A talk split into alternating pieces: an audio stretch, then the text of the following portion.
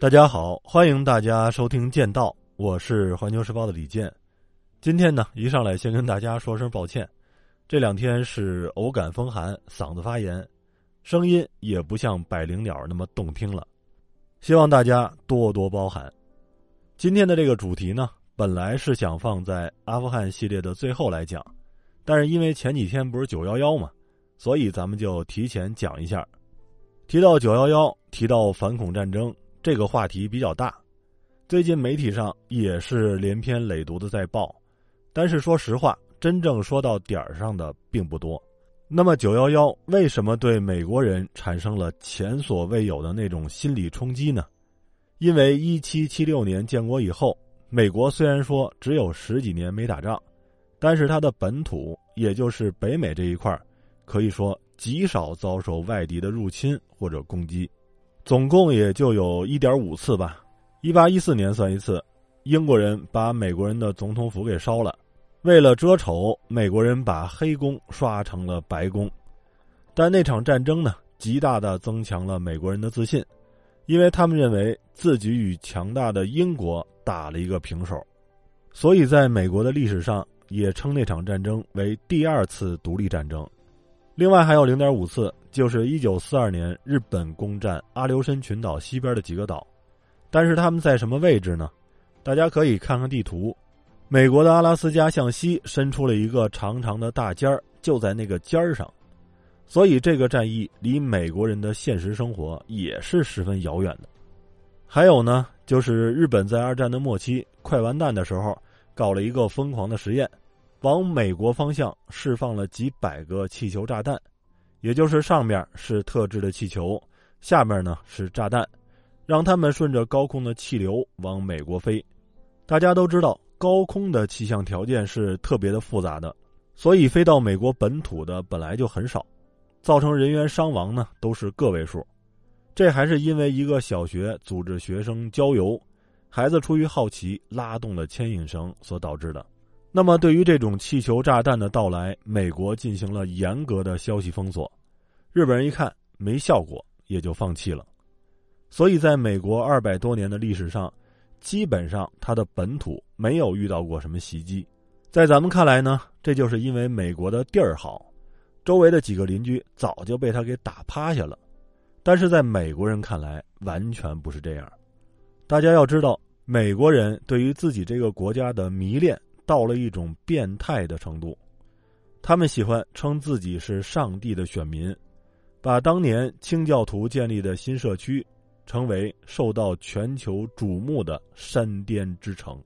好多美国学者也说，美国的意识形态本身它就是一种宗教。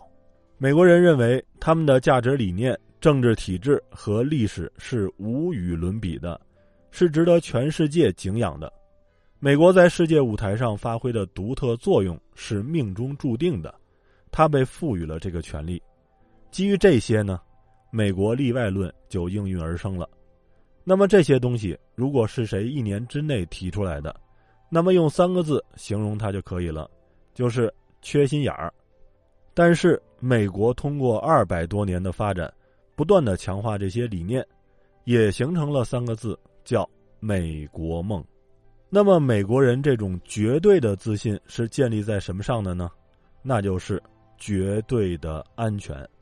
他们认为，美国远离战火是因为自己实力强大、制度优越，而美国人反过来又使出吃奶的力气，确保自己的绝对安全。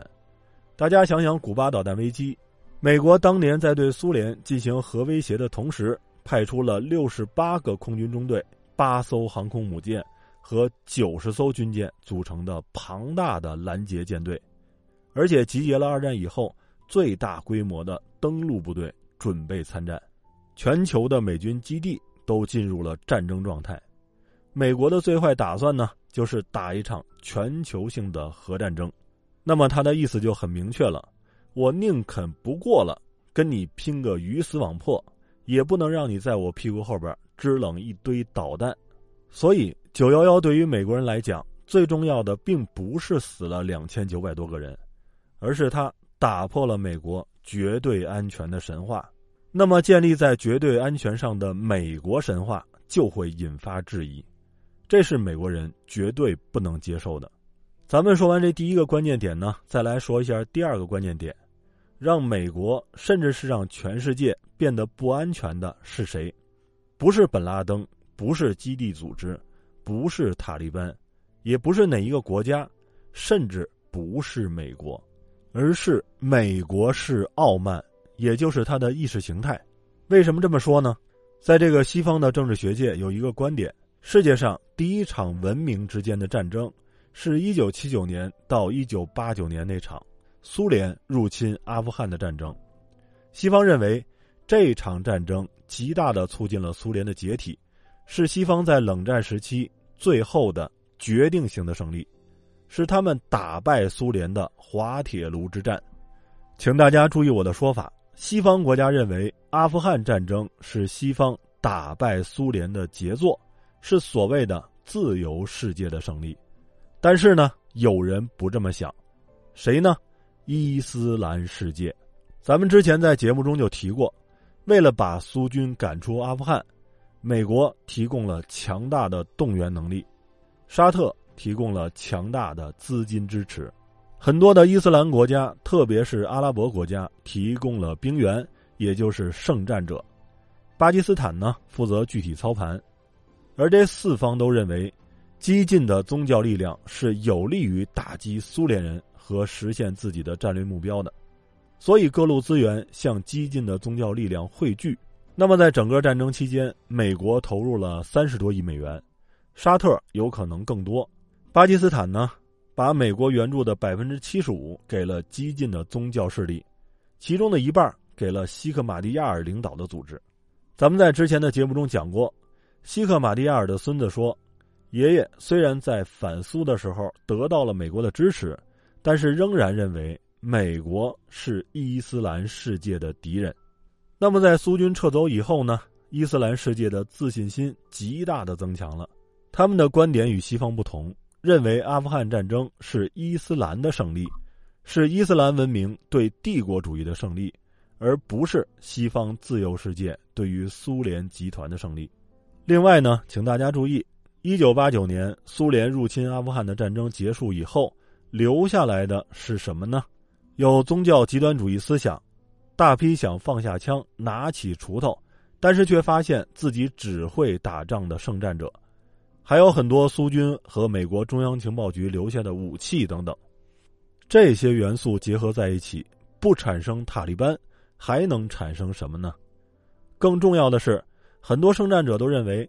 他们通过一场圣战，打败了世界上的一个超级大国苏联，于是将目光投向了另外一个超级大国美国，因为美国是他们追求原教旨主义最大的绊脚石。尽管他们曾经和美国人并肩战斗过，这些圣战者中呢，就包括本拉登。客观的讲，如果光是这一场文明之间的战争，很多事情不会发展的那么快，那么在西方人眼中，第二场文明之间的战争是什么呢？是一九九一年的海湾战争。在这里边，咱们说一个重要的题外话，那就是我们对于历史的好多认知是被西方粉饰和掩盖过的。你比如说，一提到海湾战争，大家的印象就是伊拉克侵略了科威特，美国呢率领多国部队，以迅雷不及掩耳盗铃之势。打败了战争狂人萨达姆，你说对不对呢？他也对，但是在这种叙事结构中，没有前因，没有后果，没有这场战争所引发的巨大的连锁反应，这就很容易让我们简单的接受西方的结论，那就是他们又一次赢得了一场正义的战争。我这个人呢，并不反对西方，虽然我有我的政治立场和政治倾向，但是我主张客观的去看待西方。因为只有客观，我们才能够知道怎么跟西方共同生存下去，既不被他们遏制、胁迫、忽悠，也能和他们合作共赢。咱们呢，再举一个例子：海湾战争是一九九一年一月十七号爆发的，到了这一年的十二月二十六号，苏联正式解体。那么，美国和欧洲主要国家马上全力开动了宣传机器。说美国和西方在冷战中取得了巨大的胜利，美国拖垮了苏联，这是自由世界的里程碑。这么说有什么问题呢？它的问题就在于过度的夸大了西方的作用，掩盖了苏联自身存在的巨大问题。在这样的宣传之下，西方国家纷纷胆冠相庆，社会主义国家呢产生了紧迫感和危机感，而独立后的俄罗斯则全面的倒向了美国。逻辑很简单，你的死敌苏联已经没有了，我在各个方面和你越来越像。你也说过要帮我，那么现在兑现承诺吧。美国这边呢笑着答应了，但是开出的每一剂药方里都有同一味药，那就是砒霜。